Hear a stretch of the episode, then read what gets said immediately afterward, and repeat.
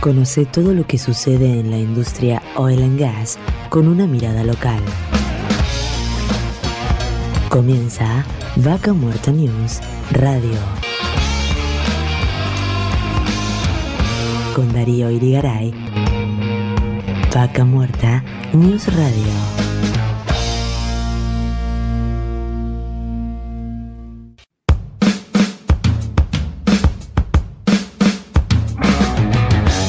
Auspician Vaca Muerta News, Pan American Energy, ExxonMobil Argentina, Tech Petrol, Shell Argentina, Colegio de Ingenieros del Neuquén, Asperue y Asociados, Sindicato de Petróleo y Gas Privado de Neuquén, Río Negro y La Pampa, Río Neuquén Distrito Industrial, Complejo 1 Chañar, Hotel Cian, Huenelén, Vaca Muerta.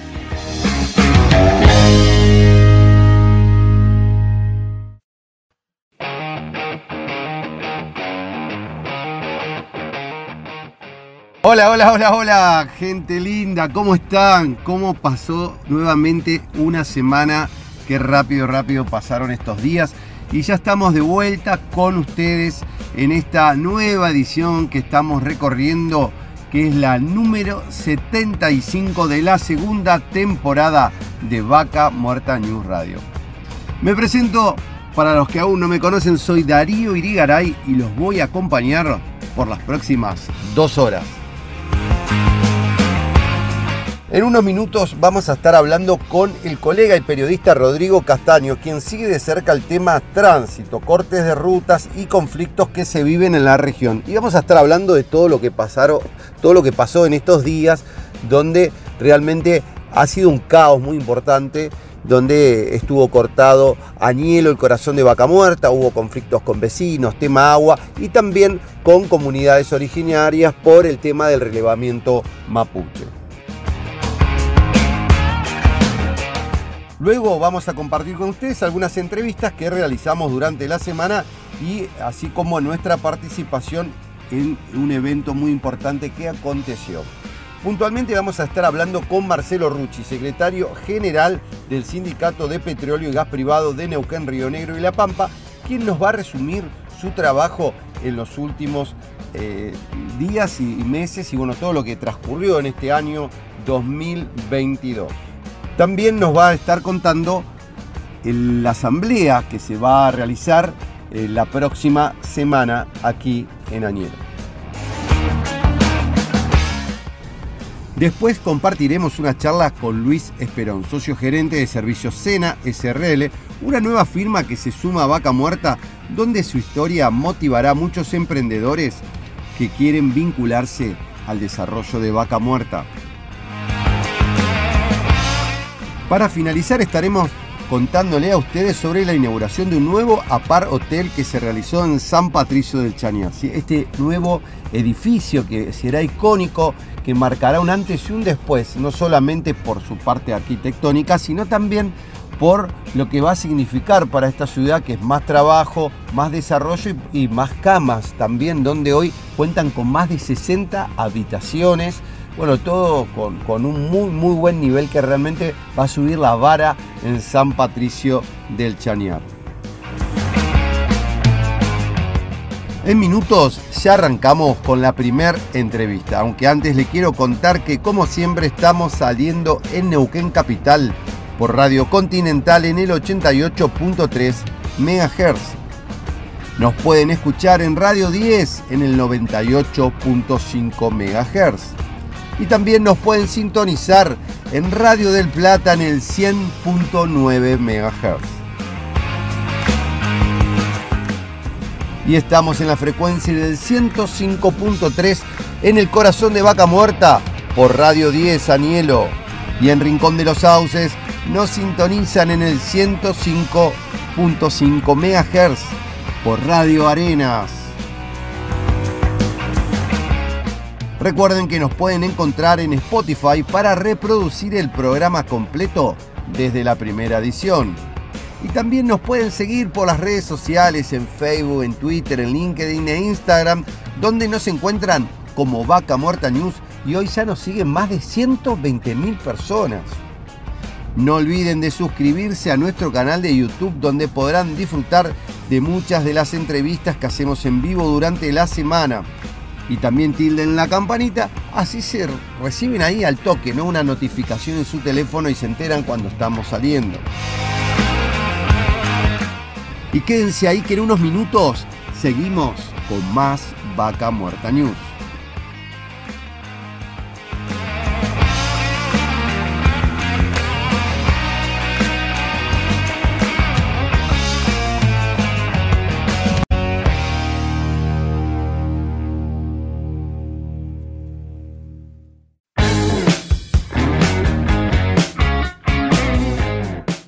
Seguimos con más Vaca Muerta News y para hablar de un tema que realmente preocupa y mucho como es el tema de los cortes de rutas que suceden regularmente en toda la región, ¿no? En todos los días cuando salen los trabajadores a los yacimientos, por ahí se preguntan hoy qué pasará, estará un corte, ¿no? Y bueno, para hablar de esto y mucho más estamos eh, en contacto con nuestro experto en temas viales y bueno, que habla todos los días del tema del tránsito en la región, Rodrigo Castaño. Bienvenido Darío y te habla. Eh, abrazo grande Darío para vos, para todos los oyentes. Bueno, vos todos los días, bueno, estás este, informándonos de sobre, sobre cómo están las rutas, cómo, qué es lo que se viene, anticipándonos inclusive de, de organizaciones sociales que avisan con tiempo, mañana van a cortar acá, mañana allá y este es un tema recurrente de hace años que se viene dando con justamente esto que, es una forma de, exigir soluciones a problemas postergados y bueno, que por ahí este, ya uno hasta está acostumbrado a que sucedan. Pero bueno, vos cómo lo vivís esto en el día a día, en la calle.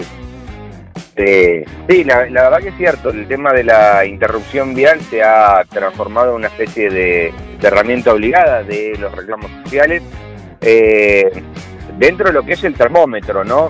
Eh, vos tenés eh, desde el par, desde la retención, pasando el paro y cada vez más, más fuerte la medida hasta el, corte de calle, de ruta y últimamente con, con, las organizaciones sociales que han elevado la apuesta que les ha resultado como medida de fuerza, me refiero en la búsqueda de sus reivindicaciones, que son los acampes.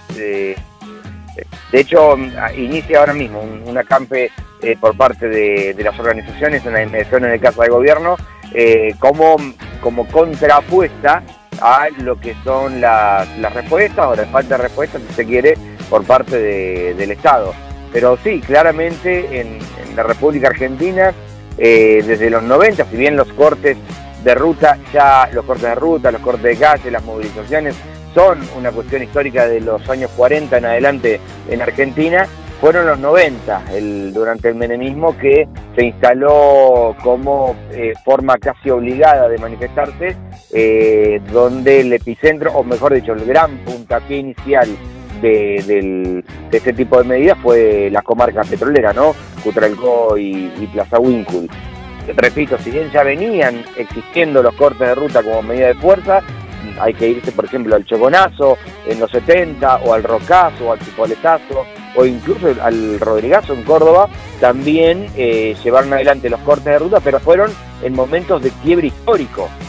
Como medida de fuerza, eh, como herramienta de, lucha, como herramienta de, ejercer presión a las fuerzas estatales, la, los cortes de ruta, los cortes de calle se instalaron a nivel nacional en, eh, aquí en Neuquén y obviamente todos conocemos la historia, ¿no? Lo que pasó en Tartagal, en Salta, etcétera, pero fue ese momento, la, primera parte del menemismo, donde se, esta herramienta se, se instaló y parece ser la, la, medida de fuerza medianamente, ¿cómo decirlo?, potente que eligen los, las diferentes reivindicaciones, porque no solamente hablamos de gremios, ¿no? Tal cual. son los gremios quienes menos llevan adelante este tipo de medidas. Los gremios habitualmente se movilizan, marchan, eh, pero son otras eh, representaciones sociales, como por ejemplo lo que sucedió esta semana con los vecinos de Añelo por la falta de agua, los mapuches con el conflicto del relevamiento, las organizaciones sociales con el tema de, bueno, de sus propias reivindicaciones, eh, han elegido los cortes, concentración y corte como, como medida de fuerza. Tal cual, bueno, esta semana un tema recurrente que es la falta de infraestructura, ¿no? En el corazón de Vaca Muerta, donde parece increíble que los vecinos no tengan agua y no tengan gas, este, y realmente hoy cuando hablan de no tener agua están hablando que no, tienen, no solo no tienen agua, no, y cuando hay, el agua que hay no es potable. Entonces realmente es grave el problema. Eh, bueno, se logró avanzar en un acuerdo, eh, pero bueno, es un tema recurrente, ¿no? Y bueno, en esto llevó estos días, inclusive a que haya enfrentamientos con camioneros, estaba la policía mediante, eh, mediando para que no, no, no, no llegue a mayores, pero hubo casos de algunos camioneros que avanzaron en algunos este, piquetes, inclusive que había en el ingreso a Añelo, en, la, en lo que era el casco viejo, y, tuvieron que levantarlo porque le tiraron los camiones encima, así que se vivieron en estos días momentos difíciles y complejos. Eh, sí, sí, totalmente. Eh, a ver, cuando hay, cuando suceden las medidas de fuerza, la, quienes creo que mm, menos reciben la, la, medida en sí son justamente a quienes se apuntan, a los funcionarios. Pero, eh, a ver, se juega con el costo político en este sentido, ¿no? El conflicto social genera un impacto político en el poder gobernante, en este caso sería al municipio de Añelo y al propio gobierno, por eso rápidamente el municipio de Añelo, o el intendente de Añelo, mejor dicho, eh, salió a apoyar a los manifestantes eh, evitando que justamente ese costo le, venga a su propio seno, ¿no? De hecho, ahora que se encuentra eh, en la otra vereda, refiriéndome a lo que son las cuestiones, las contiendas electorales. Pero sí, sí, claramente se generan conflictos que debe, devienen en costos políticos y es a eso a lo que apunta el manifestante cuando lleva adelante una medida de estas características, ¿no? Que existe un impacto para el poder estatal y que esto motiva tracciones a la búsqueda de una solución. Referido al agua puntualmente, si hacemos historia eh, y, habla, y no saliendo del rubro petrolero, Rincón de los Sauces también tuvo su, su momento de, falta de agua. Recordemos, tomaba eh, hasta, creo, si no, no, no sé si me equivoco, Darío, pero creo que durante la primera gestión, al principio de la primera gestión de Rucci, hubo una, una suerte de pueblada en la que participó el propio intendente Rucci eh, para que se termine de una vez con las obras que estaban prometidas desde hacía décadas para llevar el agua potable de manera, eh, digamos, en buen volumen a los, a, los habitantes de Rincón y terminó en una pueblada en donde el propio intendente formó parte. Y finalmente ahí llegaron las soluciones. Hubo un convenio por parte del Estado provincial que puso la mano de obra y las empresas que pusieron eh, casi el 100% del material para hacer los acueductos necesarios y finalmente se logró, se logró llegar. O sea, el, las promesas políticas vienen bien, pero cuando tenés sed y la canilla no tira agua, eh, y la verdad que ahí empiezan a jugar los instintos primarios, ¿no? Que fue lo que sucedió ahora en, el la última jornada, el último día de los cortes en Añelo, ya tenían la promesa de obras por parte del gobierno. Y la gente dijo, no, no, no, no, queremos algo tangible. Y fue así que tuvo que intervenir el tercer poder del Estado, la justicia, el, Ministerio Público Fiscal, con José Quereza a la cabeza, para llevar adelante, eh, o mejor dicho, para refrendar esos compromisos de palabra en un documento y recién así eh, bueno, se, llegó a, la, a, una, a un punto de acuerdo, a una tranquilidad que se usó la medida de fuerza. Rodrigo, uno de los temas que uno ve y, es reiterado es el tema de que eh, desde el gobierno no se anticipan a los conflictos, o sea, y se sabe que la gente está sin agua, no hay nadie ni chequeando que estén sin agua, y cuando digo anticiparse a los conflictos, no solo en este tema puntual, sino el tema de relevamiento territorial eh, de las comunidades originarias, de, todas las comunidades mapuches, que vienen exigiendo que, las, este, les reconozcan las personalidades jurídicas de sus, distintas comunidades y también obviamente que le reconozcan cuáles son su territorio. Y no hay ni claridad ¿no? en esto, eh, les viven prometiendo, ahora también justo se sumó al conflicto del agua el tema de, las comunidades que también eh, activaron un corte masivo y bueno, llegaron a un acuerdo que en los primeros días de diciembre van a arrancar con este relevamiento que lo vienen prometiendo desde hace años y no se resuelve.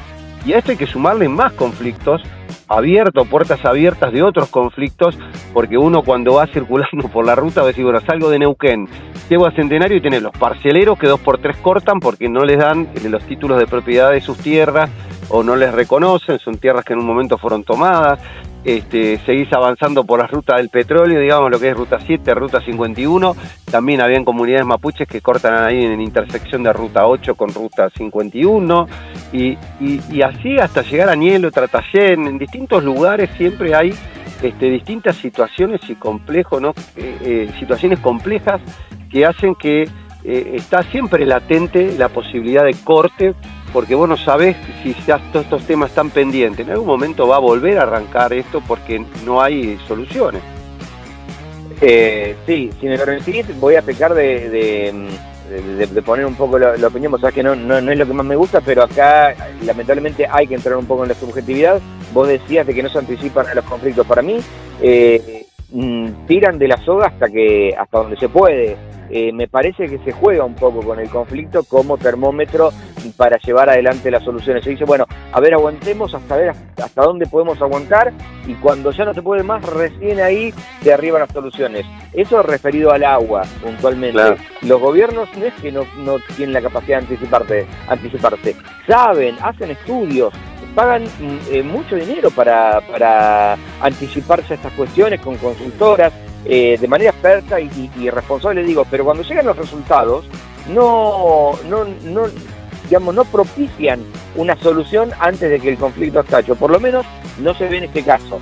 Ahora, respecto a lo que sucede con el relevamiento mapuche, ahí es un problema muy complejo porque hay muchas aristas de análisis.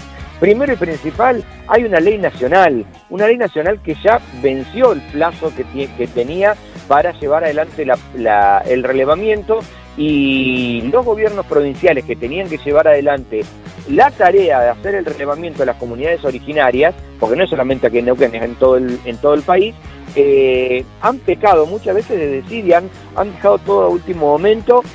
Y juega aquí un rol muy particular la cuestión política porque no es un, colectivo homogéneo las comunidades mapuches, son bastante heterogéneas. Hay mapuches que están alineados con el gobierno provincial, hay mapuches que están muy enfrentados con el partido provincial, hay, de hecho, hay agrupaciones eh, que se consideran mapuches, pero eh, dentro de lo que es la cosmovisión mapuche, no por una cuestión eh, de, etnia, digamos, sino que se consideran por, por, esta, por esta forma que tienen los mapuches de, salir de la propia etnia y, reunir gente que está por fuera de lo que es la, tradición ancestral, que es a eso a lo que se refiere la legislación, es muy, muy complejo. Pero la verdad es que aquí me parece que en cuanto al relevamiento, juega un rol muy, muy importante el contexto eh, preelectoral que se está viviendo de manera muy anticipada en la provincia, en la provincia de Neuquén, porque con mucha claridad podemos eh, identificar, identificar perdón, la simpatía o la antipatía política de quienes llevan adelante, han llevado adelante estas, estas medidas de fuerza. No sé si, si me explico. Igual, repito, se trata de una opinión particular y puede pescar de, equivocada. ¿eh? Mira vos, casi un choque delante mío. Casi un choque delante mío. Esto por uno, uno estamos, te agarramos ahí andando, así que más que agradecidos, pero es, es medio como vos estás comentando en esto, donde obviamente que se, se juega todo en un contexto político, donde también muchas veces uno ve como cómo se van extendiendo los reclamos hacia, áreas productivas, hacia áreas donde este, empieza a desarrollarse vaca muerta, y en este sentido donde uno ve, decir, ¿realmente es un reclamo válido o es un oportunismo? Entonces, ahí es donde yo creo que se tiene que lograr definir como para decir, mira, esta tierra está acá, es fiscal, esto es privado, esto es no, y obviamente hay un montón de tierras que, en su momento fueron entregadas a privados que también son reclamadas y hay muchos conflictos sin resolver con privados, con tierras que, están reclamando los mapuches y vienen este, sin darse respuesta. Entonces por ahí cuando uno ve que el fiscal general de la provincia de Neuquén sale como a mediar, realmente esto es como decirte, bueno, tomémonos una aspirina, porque tampoco es que resuelve mucho todo esto, es como seguir pateándolo para adelante, sentémonos a charlar, pero uno ve que no se logra resolver, o sea, eh, Así que bueno. No, no, totalmente. La, la, la, intervención de, la justicia eh, tuvo más que ver con... Eh, a ver, hay una, hay una, hay una legislación vigente, Darío, que eh, en este tipo de conflictos le permite al poder eh, al poder perdón judicial intervenir antes de la actuación y antes de me refiero de, un desalojo antes de, elevar causas a juicio antes de ese paso hay una instancia de mediación donde la justicia está facultada a eh, convocar a las partes eh, interesadas para evitar entrar en el terreno del juicio en el terreno litigante. Entonces eso fue lo que se hizo uso en, eh, en la semana que, que, vino bastante bien. Pero no va, o sea, no es la justicia la que tiene que resolver el problema. ¿eh? Lo, quien tiene que resolver el problema son, es el Poder Ejecutivo, quien tiene el deber de llevar los servicios. A ver, digo, refiriéndome al agua, ¿no? Hubo tres conflictos en la semana, cuatro. En realidad, si sumamos el, el, del tractorazo en Río Negro, que tienen diferentes formas de abordaje, pero en los cuatro el poder de decisión está en el poder ejecutivo principalmente provincial, en algunos casos un tanto nacional, pero principalmente poderes ejecutivos provinciales. Rodrigo, muchísimas gracias por el contacto. Eh, abrazo, perdón, abrazo grande Darío y por supuesto hasta cualquier momento. Muchísimas gracias. Y estábamos en contacto con Rodrigo Castaño, bueno, periodista, colega, que sigue muy de cerca todos los, diferentes conflictos que se van dando en la región. Y obviamente esto es un tema de interés, ¿no? Donde uno apuesta a que lleguen nuevas inversiones, a que crezca el desarrollo de vaca muerta, y preocupa y mucho todo esto porque obviamente que genera daños, daños económicos a las empresas que vienen a trabajar y de repente llegan con todos sus empleados y se quedan varados en una ruta durante horas incluso a veces días o tienen que pegar la vuelta, eh, con todo lo que se acarrea todo eso que eh, realmente perjudica el financiamiento, la economía de las distintas compañías. Y seguimos con más Vaca Muerta News.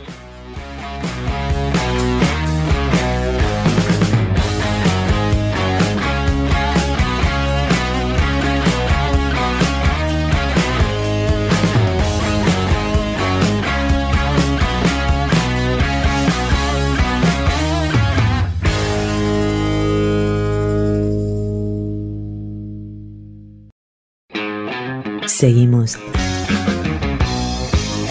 con Vaca Muerta News Radio.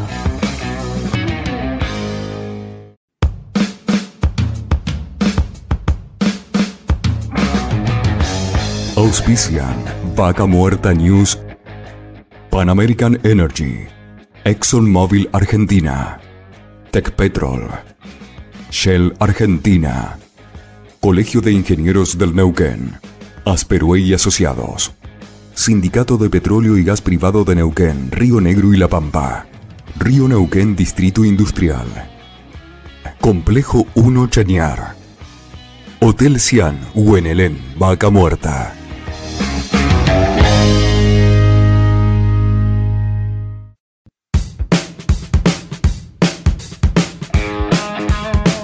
Y seguimos con más Vaca Muerta News para hablar de la actualidad de la actualidad gremial, de la actualidad laboral de Vaca Muerta. Y qué mejor que para ello hablar con Marcelo Rucci, secretario general del gremio petrolero. Bienvenido Marcelo, Darío Irigaray te habla. ¿Cómo estás Darío? Buen día, ¿cómo te va? Muy bien, muchas gracias por el contacto.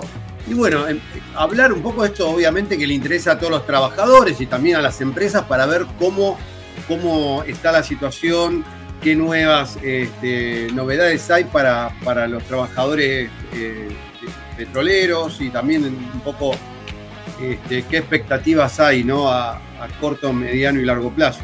Claro, hemos, creo que hay que hacer un repaso de, del año de, gestión, ¿no? de trabajo que hemos tenido, donde hemos podido argumentar con, con el sobrado argumentos una situación que venía padeciendo la actividad y sobre todo eh, caía sobre las espaldas de los trabajadores. Bueno, hoy vemos que esas reivindicaciones se han hecho y con creces. Hoy vemos que la situación es totalmente distinta también, ¿no? Eh, bueno, tuvimos la suerte que en todas estas discusiones, ya te digo, con los argumentos en la mano y, con la contundencia de, poder plantearlo en los ámbitos que lo teníamos que hacer, hemos tenido eh, reivindicaciones importantes. Yo no digo logro, digo reivindicaciones, eh, los petroleros estábamos esperando, y bueno, pudiéndole dar eh, esa respuesta a la gente que confió en nosotros, porque muchas veces uno habla o, se cree que esto es, es el trabajo de, secretario general o de la comisión directiva y acá hay muchos actores y fundamentalmente creo que el actor principal es toda la gente, todos los trabajadores y sus familias que confiaron en nosotros. Entonces las respuestas están y, bueno, los logros se han conseguido. Tenemos un cierre de año eh, habiendo conseguido algo histórico para nuestro sindicato, que es haber conseguido la zona al 80%, es haber conseguido un bono para fin de año, es haber conseguido y ponerlo en, igualdad de condiciones a los compañeros de refinería, por ejemplo, que también van a recibir no solamente el bono, sino la zona. Así que hay, hay, mucho trabajo realizado. Eh, nosotros estamos próximos a firmar lo de refinería, ya es un hecho. Y bueno, creo que las respuestas han sido en general para todos, ¿no? Hemos trabajado muchísimo en cada uno de los sectores, con presencia, eh, una presencia importante en el campo, donde los compañeros se ven eh, representados y acompañados. Y creo que se ha hecho un trabajo muy importante en la organización. Bueno, esto nos da ese plus eh, que para nosotros, que somos los que tenemos que ir a las negociaciones, muy importante que es la gente, ¿no? El acompañamiento de la gente y creo que todo el mundo lo sabe. Eh, así que estos son, son logros compartidos, ¿no? Esfuerzo desde el lugar que nos toca estar, eh, hacerlo cada uno, ¿no? Y nosotros la gran responsabilidad de llevar la palabra y la inquietud de los trabajadores a esa mesa de negociación que hemos tenido durante todo el año. ¿no? Te decía Marcelo que bueno, todos estos logros que se han conseguido durante este año 2022 eh, siempre hay más, siempre hay más, siempre hay más cosas por las que luchar, por, este, ajustar, obviamente, en un marco inflacionario donde estamos viviendo que siempre se viene atrás con, las mejoras laborales y, parece que nunca alcanza. ¿Qué, es lo que se viene en este sentido? ¿Qué nuevos incrementos van a, percibir los trabajadores petroleros? Tenemos el bono de fin de año, ahora tenemos, eh, ya a partir de este mes cobran la zona, eh, o sea, ahora a fin de mes, en el próximo sueldo están cobrando la zona. Eh, hemos levantado también el tope de impuesto a la ganancia, que es importante, donde una parte reconoce las empresas, un monto. Eh, bueno, se ha trabajado en muchos, muchos, en muchos sentidos, ¿no? Y hemos adelantado la cuota que teníamos para marzo, la adelantamos ahora para, para febrero.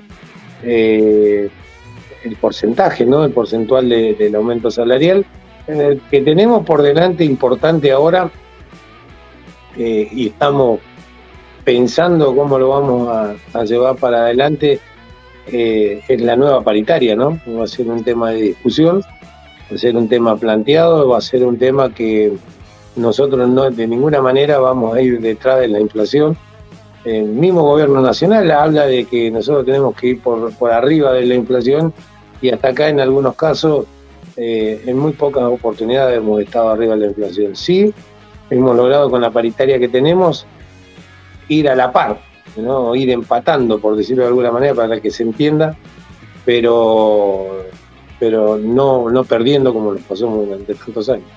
Te quería consultar con respecto al bono, ¿qué, valor vas, van a percibir los trabajadores? Es un bono de, de 100 mil pesos dividido en dos cuotas, una en diciembre y, una en, febrero. Eh, así que bueno, ese bono ya está conseguido, ese bono va a ser pagado. Eh, y bueno, tenemos mucho frente, impuestas las ganancias, un frente que tenemos, que creo que los trabajadores del país lo tienen, ¿no?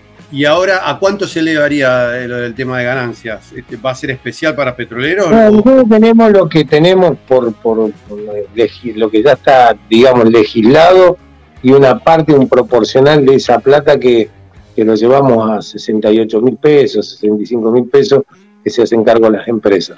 Eh, que, sea, la devolución que deben hacer las empresas. Así que por un lado se, incrementó el monto, por otro lado tenemos también incrementamos, duplicamos esa, ese monto. Eh, así que, pero creo que, con la inflación que hay nosotros tenemos, creo que hay una lucha que tiene que tener, tienen que tener los trabajadores de todo el país que es justamente en un impuesto tan perverso y, que no tiene relación ni, nada con, con impuesto a las ganancias de un trabajador. Un trabajador no tiene ganancias, el trabajador hace un gran esfuerzo para poder llevar eh, un dinero más a su, casa, resulta que lo termina comiendo el impuesto, el impuesto este a las ganancias. Así que es un tema que no solamente lo vamos a plantear nosotros, del lugar que nos toca, sino que me, tengo las intenciones de, sentarme en la CGT también a hablar de este tema. Marcelo, hoy para, por ahí para el que nos está escuchando, ¿qué cantidad de, gente hay hoy afiliada al gremio petrolero? 24.000 personas. 24.000. Es un número. ¿Y qué expectativas tienen de crecimiento? Porque obviamente cuando uno habla de, las expectativas del desarrollo de Vaca Muerta y esto que viene creciendo, los nuevos proyectos por delante, más gasoductos, oleoductos, la activación también de gasoductos, oleoductos hacia Chile.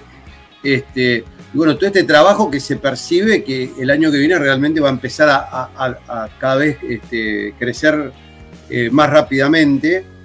¿Qué, expectativas tienen de, nuevas generaciones de trabajo? Ahora muchas, ¿no? Hemos podido eliminar en gran parte el sistema on-call, un sistema eh, perverso, un sistema trabajado corporativamente para, para precarizar el trabajo, eh, que esto lo llevan adelante las productoras. Eh, bueno, esto lo, hemos, hemos firmado con ellos de empezar a eliminar todos estos sistemas on-call, porque lo único que hacían era no solamente precarizar el trabajo, sino no darle la posibilidad de tener la seguridad a los trabajadores, tener continuidad en, su trabajo. Esto lo, estamos siguiendo muy de cerca. Eh, entiendo que, que eliminado este sistema que, ha hecho que se perdieran puestos de trabajo y que no la pudiéramos recuperar, eh, ni siquiera podíamos generar, sino que tampoco podíamos recuperar lo que teníamos antes de la pandemia, eh, va a haber un crecimiento importante eh, en los trabajadores, ¿no? Pero creo que acá hay que hacer un trabajo en conjunto con, la provincia para que los trabajadores y trabajadoras eh, de la región tengan prioridades, porque nos encontramos con, mucha gente que ha venido de afuera, quitándole la posibilidad a los trabajadores locales. Me parece que esta es una tarea pendiente que lo debemos hacer entre todos. Eh, porque así lo hacen en otros lugares. Eh, yo siempre pongo el ejemplo de Mendoza. Mendoza es imposible ir a trabajar, no te dejan, y no me parece mal. No me parece mal que la provincia exija en Mendoza que los trabajadores sean mendocinos porque tienen una gran una gran cantidad de, gente sin trabajo y que priorizan a su gente, así que me parece muy bien y pasa lo mismo en el sur, pasa lo mismo en todos lados, donde hay una intervención importantísima del gobierno provincial para que tengan, entonces creo que tenemos un trabajo que lo tenemos que hacer con el gobierno de Río Negro, con el gobierno de La Pampa y con el gobierno de Neuquén, donde, donde se está desarrollando eh, hoy en el país eh, gran parte de la actividad hidrocarburífera, así que eh, creo que es una tarea que nos demanda la sociedad.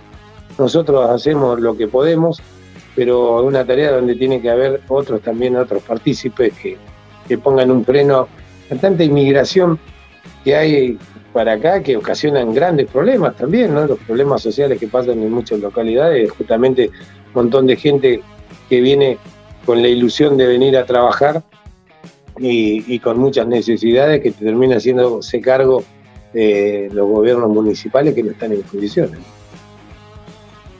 Y con respecto a esto que justo tocaba los temas municipales, que, ¿cómo, ¿cómo estás viendo vos la proyección y el impacto ¿no? en las distintas localidades? Por ahí que vos las tenés, vivís muy de cerca, sobre todo en Rincón de los Sauces, en Añelo. ¿Cómo se ve esto eh, a futuro, ¿no? Sabemos que hay varios proyectos que, vienen avanzando, de la mano de Chevron, de la mano de Tecpetrol, cercano a Rincón de los Sauces, incluso de IPF. Eh, ¿cómo, ves esto y qué, expectativas tenés? creo que hay responsabilidades compartidas, ¿no? Eh, todo este boom de, lo que es vaca muerta tiene que ver justamente con, con las empresas que, que hacen los grandes anuncios y tiene que haber un desarrollo desde nación, desde provincia y desde la responsabilidad social empresaria para que en los lugares donde viene todo este desarrollo eh, no suframos las consecuencias de las necesidades que empiezan a aparecer en infraestructura, eh, en todo sentido, infraestructura en seguridad, en salud, en los colegios, en rutas, en, viviendas, en servicios. Eh, esto es muy importante que, que se tome conciencia de esto, ¿no? Porque si no, eh, después vienen los grandes problemas, después vienen eh, ante la necesidad de la gente que tiene razón, porque estamos en el siglo XXI, no podemos tener necesidades básicas sin, sin poder atacar eh, creo que acá falta una mesa donde no nos despeguemos del problema, sino que nos hagamos parte del problema para que eh, la actividad se pueda desarrollar con normalidad. De otra manera va a ser imposible, de otra manera va a ser imposible. No, no, no, no puede quedar esa pata afuera porque si no pasa lo que nos pasa y nos ha pasado a nosotros en Rincón, le ha pasado a Añelo, le ha pasado a otras localidades que han tenido eh, que cargar con, con la espalda de, todo un, problema que, sucede, ¿no? Que sucede muy, muy seguido. En este sentido, Marcelo, yo te preguntaba porque digo, es obvio las necesidades eh, con respecto a la infraestructura, tanto en Añelo como en Rincón, y, muchas veces se ve esta falta de compromiso de las empresas que por ahí no están a la altura del, impacto que tienen los desarrollos, ¿no? De decir, bueno, eh, por ahí, no sé, uno escucha y se donaron a una eh, biblioteca, al hospital, a algo como para cumplir, pero realmente hay cosas de, serias de infraestructura, en el caso de Rincón, eh, tema cloacas, que se necesita una inversión millonaria, tema de red de gas, este, mejorar el asfalto, ¿no? que no se puede avanzar en el asfalto sin tener toda la infraestructura. Eh, obviamente que la provincia de Neuquén tiene que hacerse responsable de esto. Hoy todavía Rincón no recibe un, área completa de regalías, por ejemplo, como otras localidades como Cutralcó, Plaza Winkle, ni Alielo menos. Eh, y estos son temas que hacen también al desarrollo. ¿Cómo, cómo lo, lo, están tratando eso también para tener una mejor calidad de vida ¿no? para los trabajadores? Porque eh, muchas familias deciden radicarse en localidades como Rincón de los Sauces, pero la calidad de vida realmente está muy alejada de lo que debería ser. Sí, no solamente la calidad de vida de los trabajadores, sino la calidad de vida de las familias, ¿no? Eh, a veces nosotros, por la intervención del gremio, suplimos necesidades en el campo, eh, teniendo las condiciones que exigimos para, para estar en un yacimiento, en un campamento, en un lugar donde comer, donde tener cosas elementales básicas para, poder trabajar en condiciones normales, pero no la tenemos en los pueblos. Eh, me ha tocado acompañar al gobernador, me ha tocado eh, estar eh, con dos presidentes de la nación, con tres, explicándole de que no es posible desarrollar vaca muerta si dejamos afuera de la discusión las necesidades básicas de los pueblos. No, no sé eh, si no me sé explicar o no sé si no, no pueden llegar a entender, pero acá tan necesario como el equipo de perforación que necesitan para seguir extrayendo petróleo. Eh, si no es ilógico, no, no se puede desarrollar esto de esa manera. Y acá hay responsabilidades compartidas de nación y de provincia, pero eh, yo tuve, tuve ocho años en la gestión y cada vez que tenía que decir algo mi propio gobierno lo decía. nunca fui un chupamedia y obsecuente, como pasa, por ejemplo, con el intendente Danielo. Hace un mes atrás eh, le agradecía y lo felicitaba al gobernador y todo, y ahora resulta que se cambió de camiseta eh, y ahora ve las falencias que, tuvieron ocho años con el gobierno de Díaz, eh, tres años con el gobierno de, este muchacho, ven todas las falencias. Entonces no hay que ponerse un saquito y un trajecito y una corbatita para querer aparentar que sos un gran personaje, sino que hay que hacer gestiones. Hay que gestionar, como hicimos nosotros, y cuando nos tuvimos que enojar, nos enojamos. Eh, porque tomamos la responsabilidad de representar los intereses de un pueblo, no de un lugar político donde se han quejado, doy fe con, con intensidad de Rincón, pero digo, así todo hoy, ocho años después, no se terminó el hospital. O sea, digo, hoy hay un gobierno que sigue en falta, es una cosa, yo no, no es por hablar gobierno. Vivimos en una sociedad, que vivimos en un país que está en falta no desde este gobierno, eh, estaba en falta en el gobierno anterior, no hizo, no hizo infraestructura ni el peronismo ni el macrismo. Eh, eh, el problema es lo mismo, ¿no?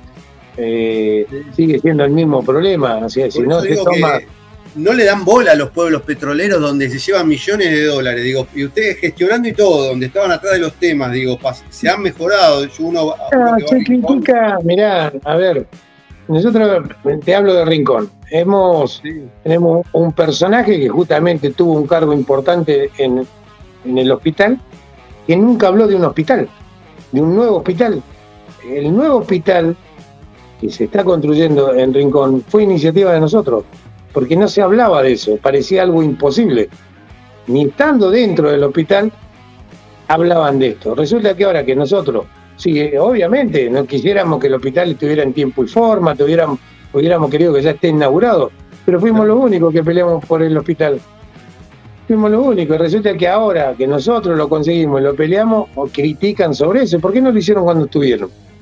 Lo que pasa es que pararse desde el lado de, de la, de, la, de la oposición y la crítica eh, eh, no, no, no, no, no, no, no se aporta nada, es fácil.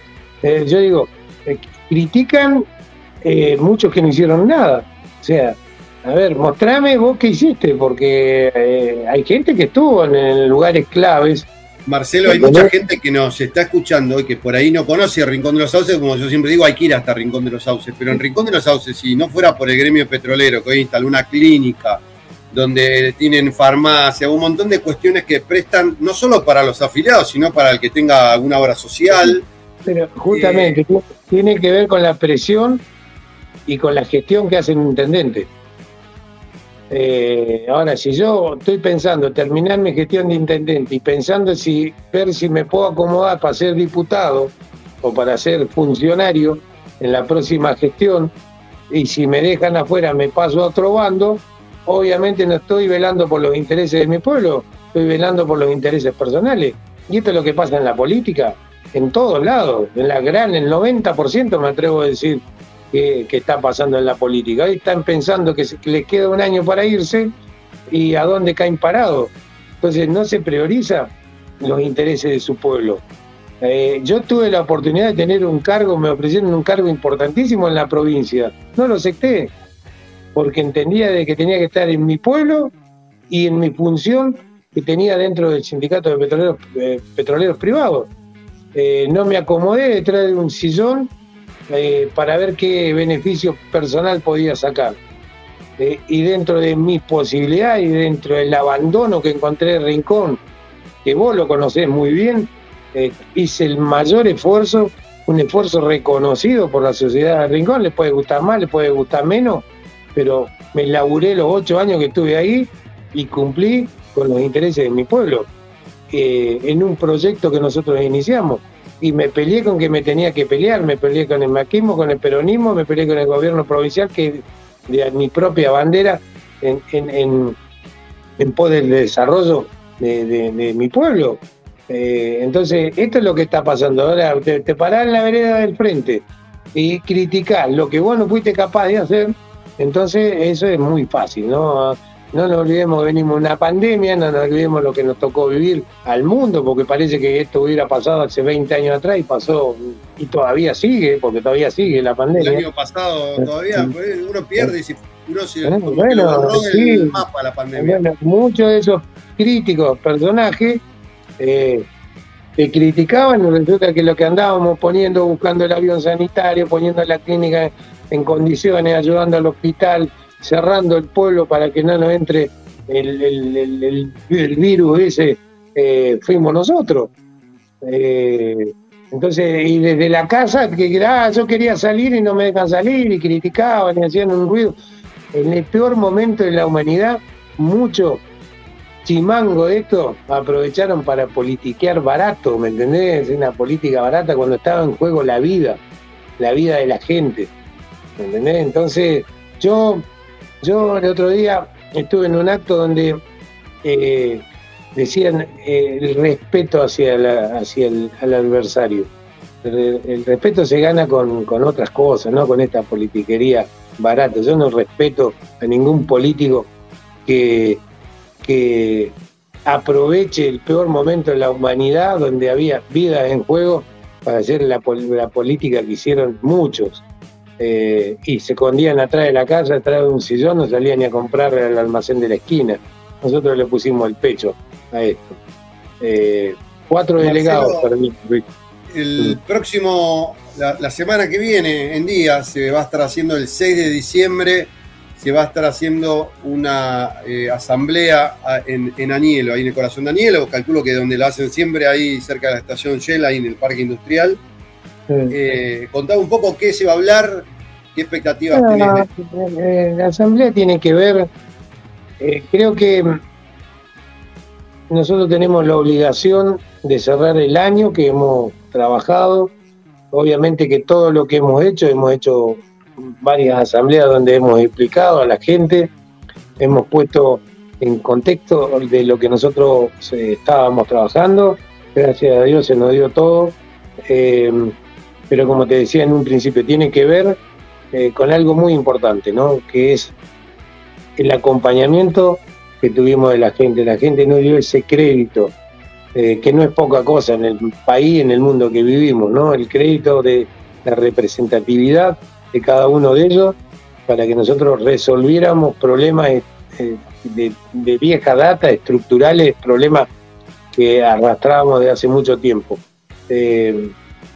creo que le hemos cumplido y creo que nosotros, lo que para mí, en lo personal, eh, el significado de esa asamblea tiene que ver con ir a darle las gracias a la gente, ¿no? Porque confiar en sus dirigentes hoy no es una tarea, una tarea fácil porque la gente viene golpeada eh, en, líneas generales. Bueno, nosotros pudiendo haber hecho lo que hicimos, eh, teniendo la fortaleza de tanta gente que confió en nosotros, eh, los resultados han sido positivos. Entonces, creo que lo menos que podemos hacer cerrando este año es ir a darle las gracias y a compartir con ellos momentos eh, para, para, para, cerrar un año, ¿no? Eh, tener una charla, porque me quedo después de cada asamblea a conversar con los compañeros, con todos creo que va a ser un lindo momento para compartir, para cerrar un año eh, hermanado como tenemos que estar, ¿no? Creo que hoy eh, en, la actividad petrolera hay un nuevo aire, ya los momentos difíciles, las, situaciones difíciles ya las pasamos, ya las pechugamos, tuvimos que poner el cuero muy duro eh, y la gente venía golpeada, pero creo que hoy la cosa es totalmente diferente. Hoy no lo notas con todos los compañeros. Entonces, ¿cómo no ir a darle la gracia? ¿Cómo no ir a decirle que, estamos orgullosos de pertenecer a este gremio y tener la calidad de gente que, tenemos? Así que se trata más de eso, que seguramente algo va a haber en el medio, ¿no? Que podemos anunciar como, como es el tema de refinería, pero lo más importante eh, es poder compartir con los compañeros. Bueno, entonces queda, queda la, invitación hecha el próximo martes 6 de diciembre a las 10 horas. A la asamblea en eh, Anielo, acá en el corazón de Vaca Muerta. donde vas a ver esto, que imagino se van a suspender un poco las actividades en la mañana, va a quedar las guardias, eso como siempre. Sí, no, eso lo tenemos acordado con las empresas, lo hacemos con tiempo. Eh, las empresas también saben que esto es importante para nosotros, entonces eh, lo tratamos de hacer eh, ordenadamente y sin ocasionar ningún problema ninguno, ¿no? Eh, siempre hay una discusión, uno más, uno menos, pero eh, todo sigue funcionando y nosotros apostamos al crecimiento de Vaca Muerta, al crecimiento de nuestra organización sindical, apostamos a tener nuevas conquistas para el bien de la gente, nuevos proyectos, hay muchas cosas que todavía tenemos en carpeta y que estamos desarrollando que tiene que ver con, nuestros afiliados, así que bueno, va a ser un lindo momento para compartir con ellos. Marcelo, muchísimas gracias por el contacto. No, gracias a ustedes por, por, este espacio. Muchas gracias. Y estábamos en contacto con Marcelo Rucci, secretario general del gremio petrolero de Río Negro, Neuquén y La Pampa, hablando de la actualidad, ¿no? de todas estas cuestiones que se vivieron durante, durante el año 2022 y esta asamblea que se va a realizar la semana próxima. Y seguimos con más Vaca Muerta News.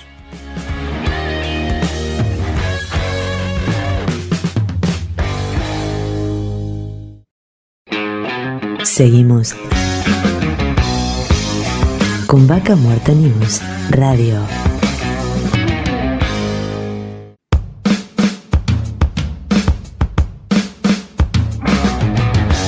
Auspician Vaca Muerta News Pan American Energy ExxonMobil Argentina, Tecpetrol, Shell Argentina, Colegio de Ingenieros del Neuquén, Asperue y Asociados, Sindicato de Petróleo y Gas Privado de Neuquén, Río Negro y La Pampa, Río Neuquén Distrito Industrial, Complejo 1 Chañar, Hotel Cian, Huenelén, Vaca Muerta.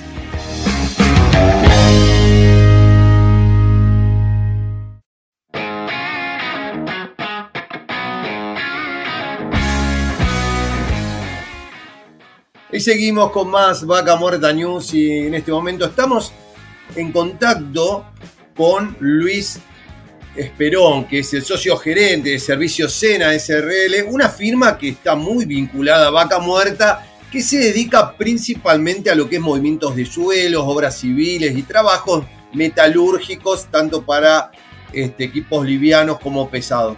Bienvenido Luis, Darío Irigaray te habla. Hola Darío, buen día, ¿cómo estás?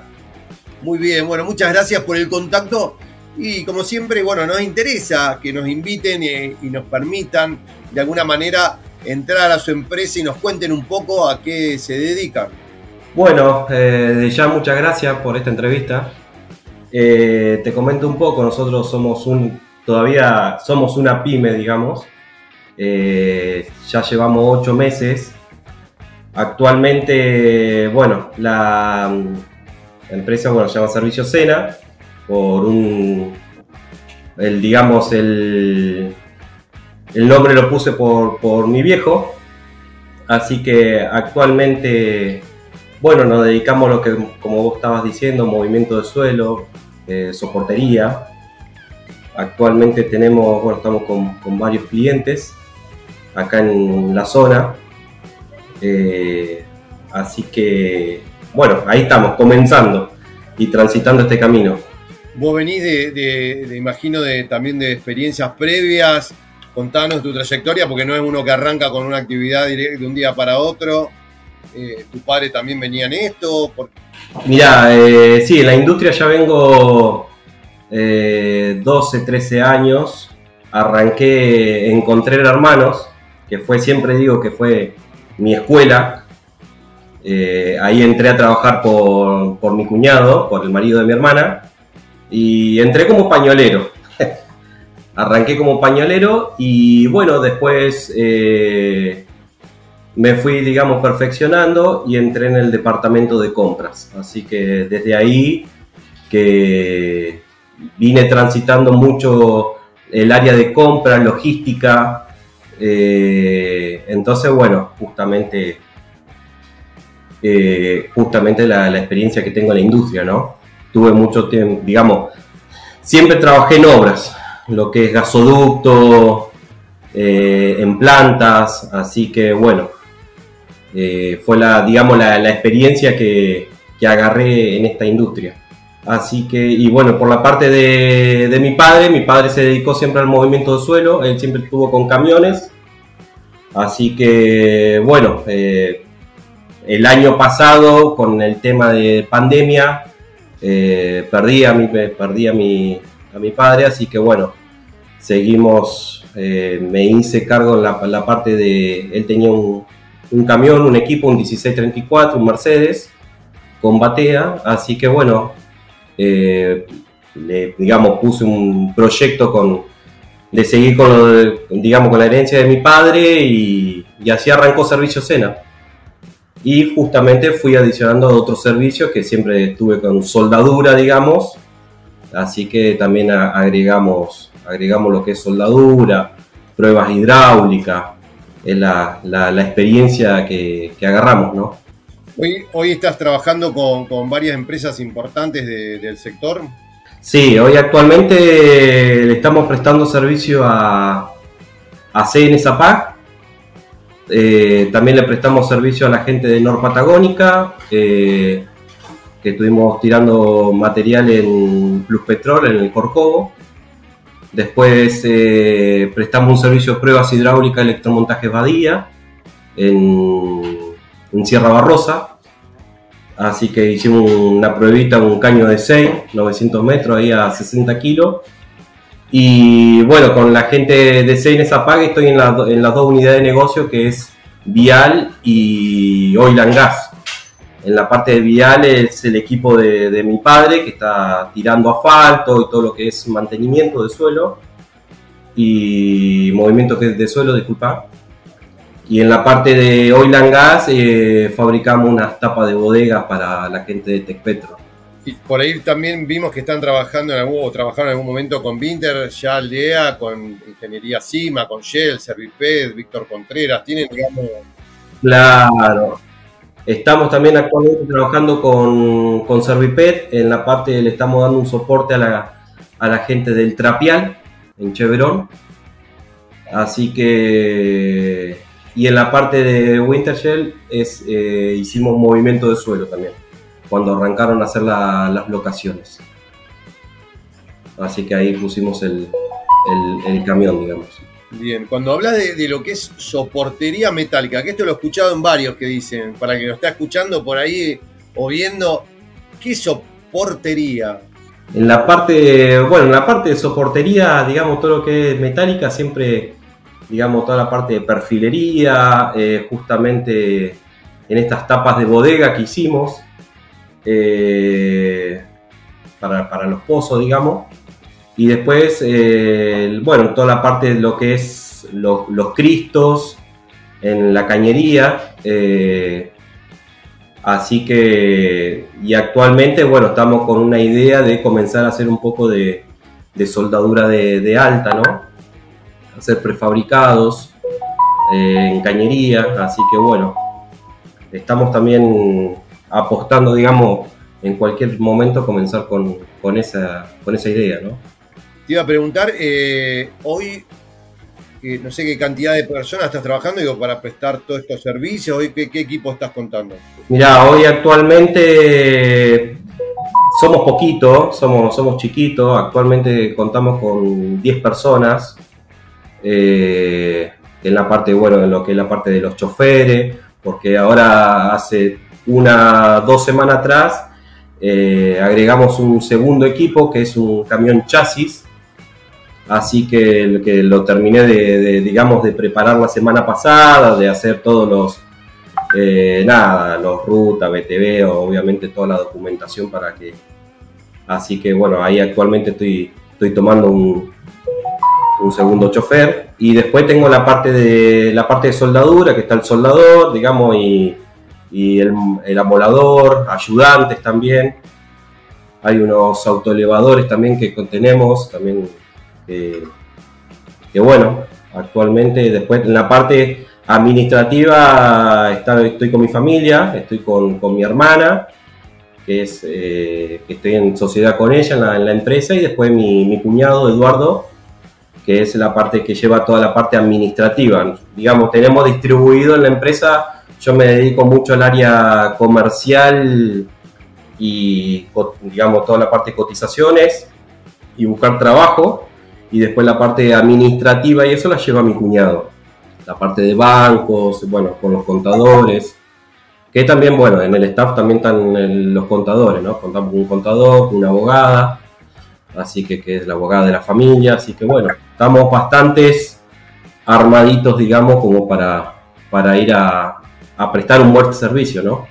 Este, Servicio Sena, en cierta forma, es una, una pyme familiar que de alguna manera esto que vos contás y por otro lado tener 10 empleados que vos decís es poco, pero hoy digamos en un país como Argentina hoy prácticamente sos un patriota, no tener 10 empleados, pagarle los sueldos todos los meses, pagar todo rigurosamente porque hoy para trabajar para la industria petrolera es tener todo al día, todo perfecto, por las exigencias que tiene la industria eh, y poder crecer de esta manera con las firmas que estás trabajando, que calculo que las exigencias no son pocas para poder trabajar, digamos, a, este nivel.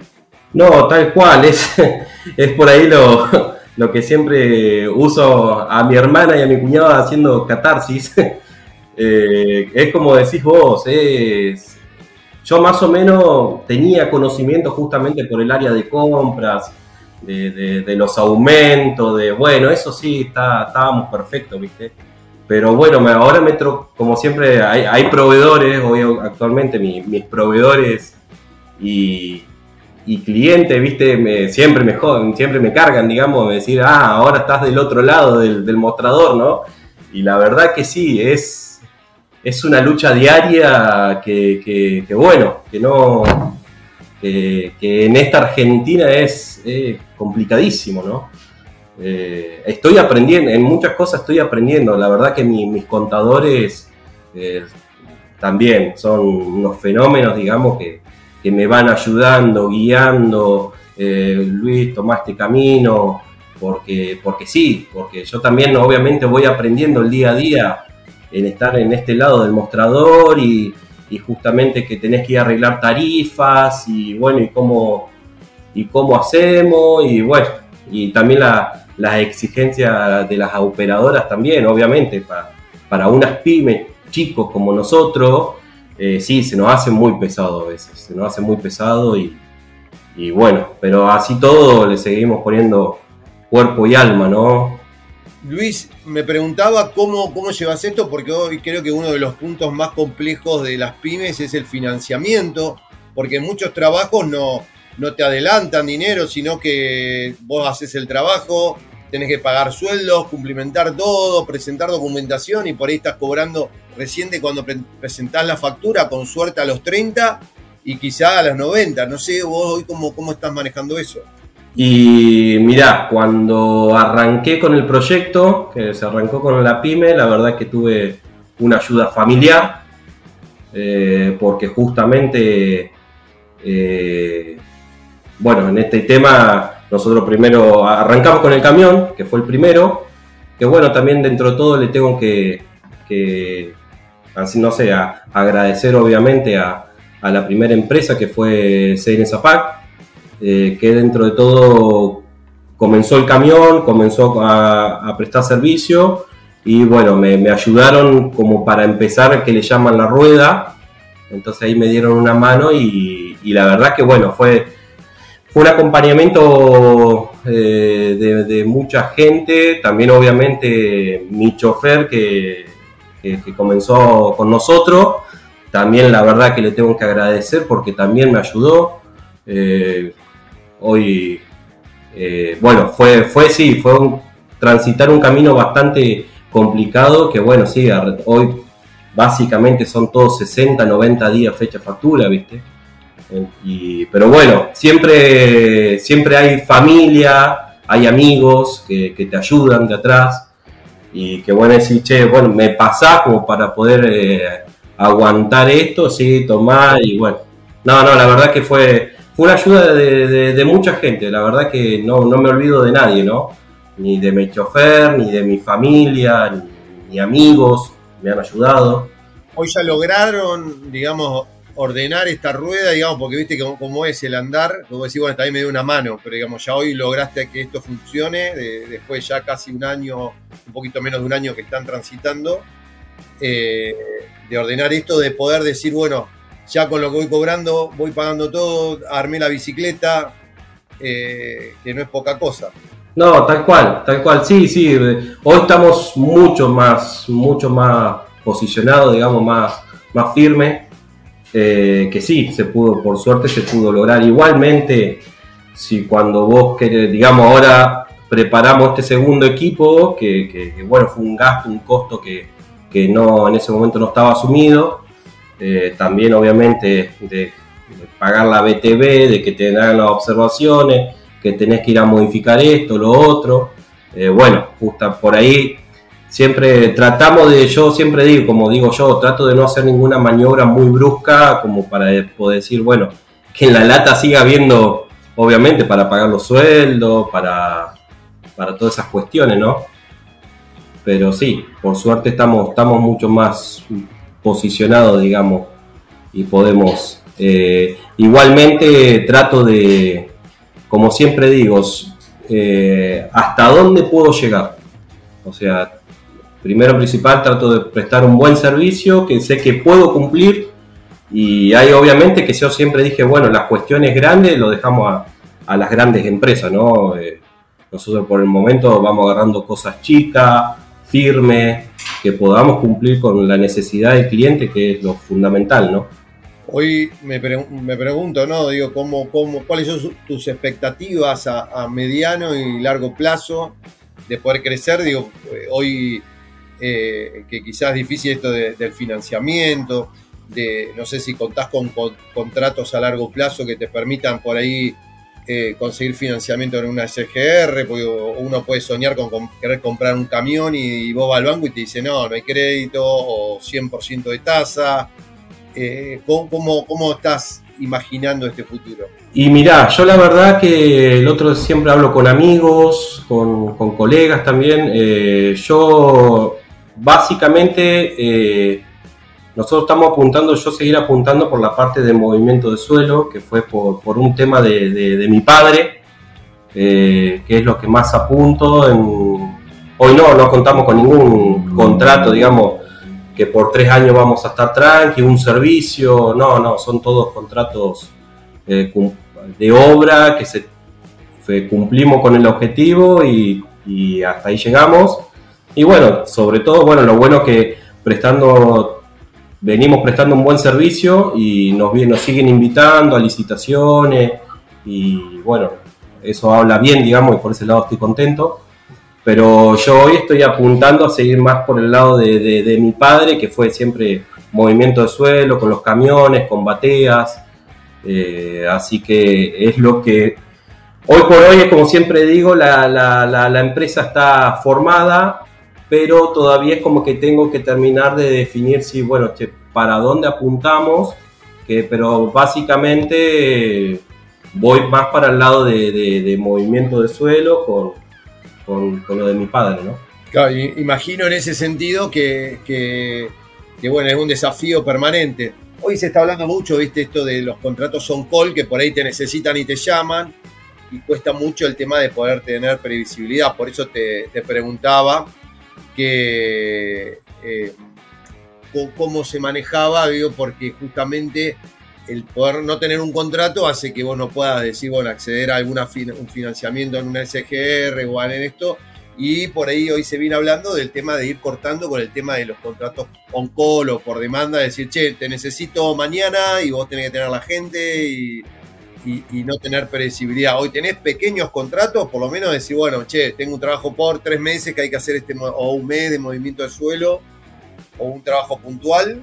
Eh, no, no, hoy básicamente el, mi caballito de batalla, como siempre lo, lo digo, es, es el camión, que estoy con, con la gente de CN Zapac, eh, que en la parte vial, y ese con ellos estoy firme, digamos. Con ellos apenas comencé con la empresa, me dieron me dieron una mano y bueno, hoy actualmente ya con ellos ya llevo laburando eh, ocho meses, que está el camión firme, hemos tenido parates por el tema de lo, lo que fue invierno, nevada, lluvia, eh, pero se han parado 7, 15 días y después ha vuelto otra vez, me sigue, digamos, seguimos laburando. Así que hoy ese es mi caballito de batalla. Después lo demás y vengo con, con, bueno, ahora hace poquito comenzamos con la gente de Servipe y bueno, con ellos también vengo bastante firme y, pero bueno, todavía es como siempre digo, trato de buscar y decir, bueno, pegar y decir, bueno, algún servicio que decir, bueno, me planifico ya ahora por, por tengo tanto tiempo y apostar, decir, hoy por ejemplo, el camión que tengo ya el año que viene ya lo tengo que cambiar porque se, esa es otra también, se me fue de, se me fue de modelo, ya llegó, finalizó los 10 años eso te iba a preguntar, son 10 años que te permiten hoy entrar al yacimiento con, todo tipo de vehículos. Exactamente, entonces, pero bueno, también viste que es otra de las cuestiones también que, lo charlo, que, que vos, ves el equipo está impecable, el equipo, imagínate, es, 2012, tiene 260 mil kilómetros, está nuevo, el equipo está nuevo, la batea mi padre la compró nueva, 0 kilómetros, que ese, bueno, esa sí está bien, pues es 2015, pero bueno, el equipo que el 1634, que es 2012, está impecable y es una lástima que ya no, no pueda ingresar al yacimiento, ¿no? O sea, ya decir, no, ya se te fue de modelo y bueno, y ahora justamente, como siempre digo, soy, chiquito, entonces tengo que apostar a un camión más nuevo, que obviamente entregas el camión y tenés que, te queda un saldo por, Luis, te agradecemos el contacto que siempre nos, interesa eh, y obviamente te agradecemos que nos cuentes un poco en esto porque bueno, por ahí hablamos a veces con empresas muy grandes, con empresarios, con gente que trabaja ¿no? en ese vínculo con vaca muerta y poder que ver que también es, es, posible empezar a emprender, a crecer y todo esto que nos contamos que bueno, quizás motive también a muchas otras personas que se animen en este camino difícil, pero no imposible de, emprender en Argentina y bueno, vinculado a, Vaca Muerta. No, yo, mirá, yo siempre digo, nosotros acá, la zona de Neuquén, somos, estamos privilegiados porque estamos en una burbuja, digamos, que vos te vas a, para el lado de Formosa y bueno, es otro mundo, ¿no? Nosotros acá, la verdad que yo, Argentina, eh, siempre, digamos, 100%, le tengo que agradecer mucho y sobre todo a Neuquén y a la industria, ¿no? que, que, nos ha ayudado a crecer mucho y bueno, sí, a todos los jóvenes y que quieran, digamos, y también si no hay ningún problema en que si hay una persona que quiere apostar y me quiere venir a consultar, no hay ningún problema, mis puertas están abiertas en decir, en guiarlo, eh, también, obviamente que lo, lo ayudamos de acá de la empresa 100%. Luis, Muchísimas gracias. Gracias a ustedes. Muchas gracias, Darío. Y estábamos en contacto con Luis Esperón, socio gerente de Sena Servicios, una firma pyme que recién comienza, no hace un año que está trabajando, pero contándonos esto, cómo es su vínculo con Vaca Muerta, las empresas y lo que ha logrado hasta hoy en día. Y seguimos con más Vaca Muerta News.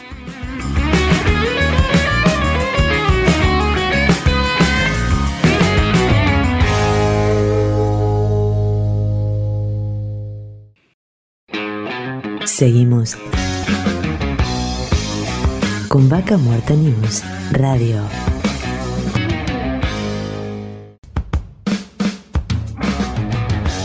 Auspician Vaca Muerta News, Pan American Energy, ExxonMobil Argentina, Tech Petrol, Shell Argentina, Colegio de Ingenieros del Neuquén, Asperue y Asociados. Sindicato de Petróleo y Gas Privado de Neuquén, Río Negro y La Pampa. Río Neuquén Distrito Industrial. Complejo 1 Chañar. Hotel Cian, Huenelén, Vaca Muerta.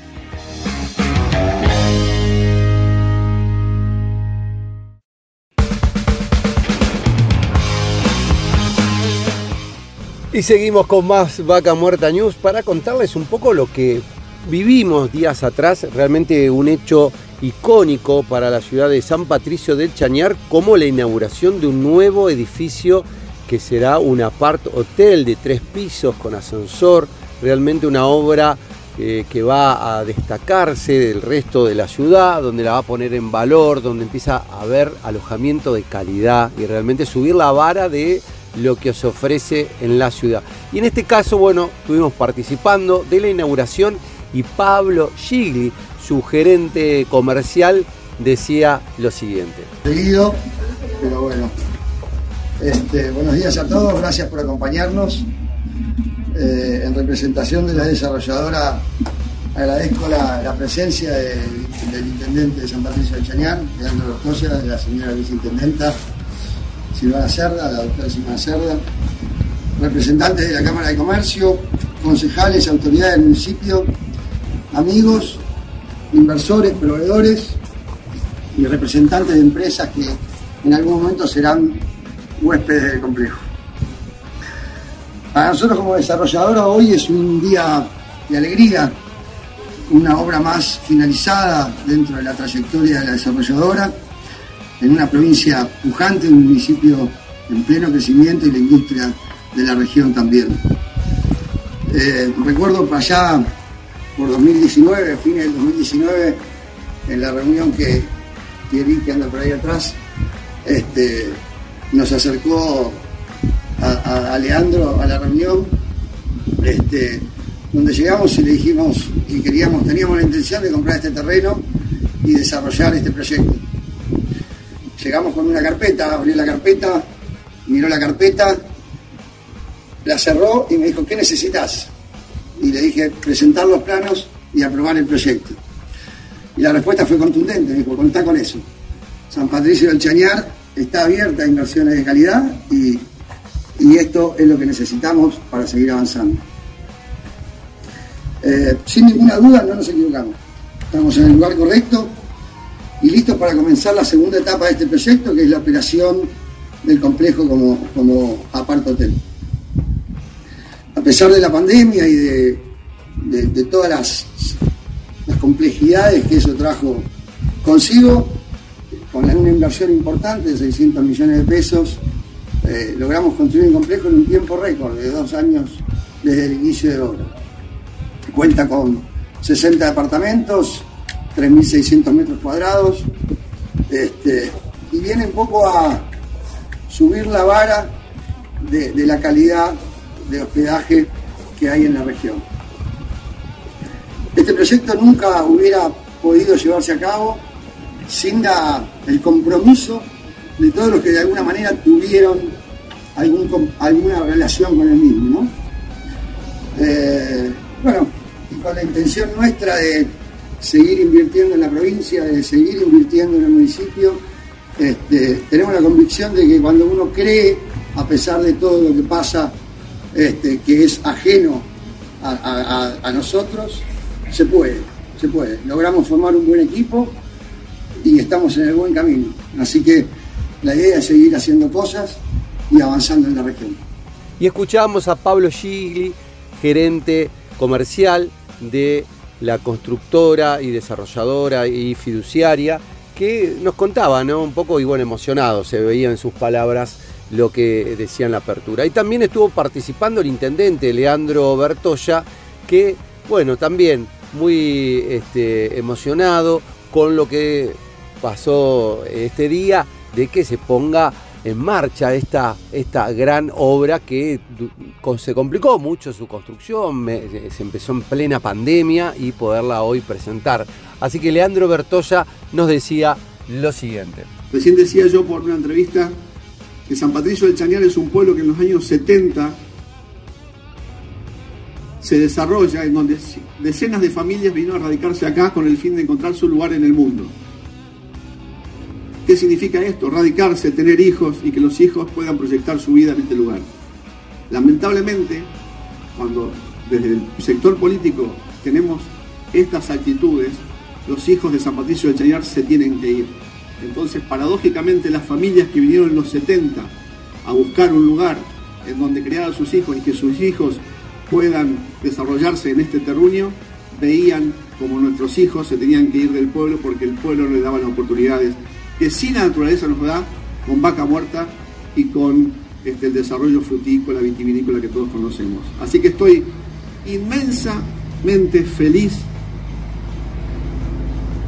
por comenzar a revertir esta historia de que San Patricio del Chañar quedaba ajeno al desarrollo de vaca muerta, por comenzar a demostrarles a los inútiles crónicos que con trabajo, con voluntad, con disciplina, con buenas relaciones, San Patricio del Chañar tiene un futuro venturoso. San Patricio del Chañar puede, quiere jugar en otras ligas distintas a las que nos hicieron jugar en 12 años de oscuridad total en la conducción política de nuestro municipio. A eso estamos todos convocados, los empresarios, los políticos, los emprendedores, los trabajadores, porque estamos ante un mundo que demanda energía. Bien, Vaca Muerta tiene energía para darle al mundo, a la región, al país. Y San Patricio del Chañar forma parte de Vaca Muerta y ese desarrollo está en nuestras manos. Pero no podemos solos si no necesitamos gente como Pablo, con todo el grupo de inversores que nos acompañen a traer aquí los recursos que nosotros como comunidad sola no podemos disponer para que juntos construyamos ese futuro venturoso para todos los habitantes, todos los hombres y mujeres que quieran habitar este suelo argentino, como dice nuestra Constitución Nacional. Así que Pablo, muchísimas gracias, felicitaciones y el compromiso de la municipalidad de seguir trabajando con vos y en vos en el ejemplo para un número indefinido de empresarios que quieran aquí, cumpliendo las normas de la igualdad ante la ley, seguir invirtiendo para hacer el desarrollo de esta hermosa provincia, de esta hermosa Patagonia y este desafío enorme que es Vaca Muerta, haciéndolo con libertad, con responsabilidad y también con un deseo irrefrenable de crecimiento y de desarrollo que nos hace falta por una cuestión muy egoísta, que nuestras familias estén bien. No hay otro deseo más que ese, buscar mejorar cotidianamente con nuestra calidad de vida como vecinos y nosotros como responsables de la municipalidad debemos representarlos dignamente. Así que, Pablo, muchísimas gracias, mis felicitaciones, mi agradecimiento y a todos los trabajadores que hicieron posible esta obra. Gracias, Emanuel, por tu trabajo, un ejemplo para San Patricio, de tal manera que hemos demostrado que los técnicos también de San Patricio de se pueden insertar exitosamente en este proceso. A todos los que pueden contribuir con su granito de arena, con su esfuerzo más anónimo o el más encumbrado, muchísimas gracias y a llevar adelante este proceso que la historia nos ha puesto por delante. Y escuchamos las palabras de Leandro Bertolli, intendente de San Patricio del Chañar, en la inauguración de, nuestro, de este nuevo Apart Hotel en esta ciudad que está a mitad de camino entre Neuquén Capital y Anielo.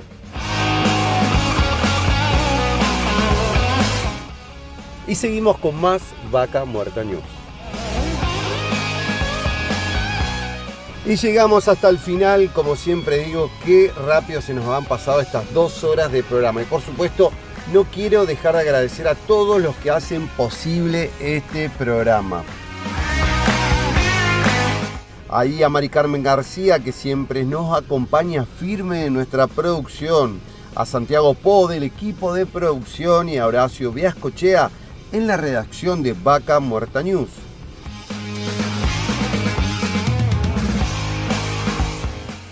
A Juan Díaz en la coordinación general, parte de la coproducción con Grupo Record y la editorial Patagonia Activa. A Ramiro Díaz en técnica en Radio 10. A Federico Peralta en el soporte técnico informático. A Gustavo Gajewski en la producción de Rincón de los Sauces y Radio Arenas. A Nicolás Rodríguez le agradecemos que está en la producción de Neuquén y Radio del Plata.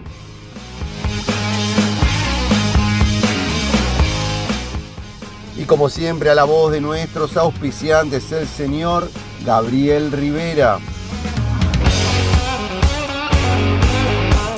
Obviamente también a todos ustedes que están ahí del otro lado, que nos escuchan desde la empresa, desde su casa, desde el auto desde donde se encuentren. Y bueno, como siempre, les agradezco este, que nos estén acompañando a todos y hagan posible este programa. Nos vamos a encontrar aquí en 7 días, en esta misma frecuencia. Soy Darío Irigaray y como siempre les agradezco su grata compañía.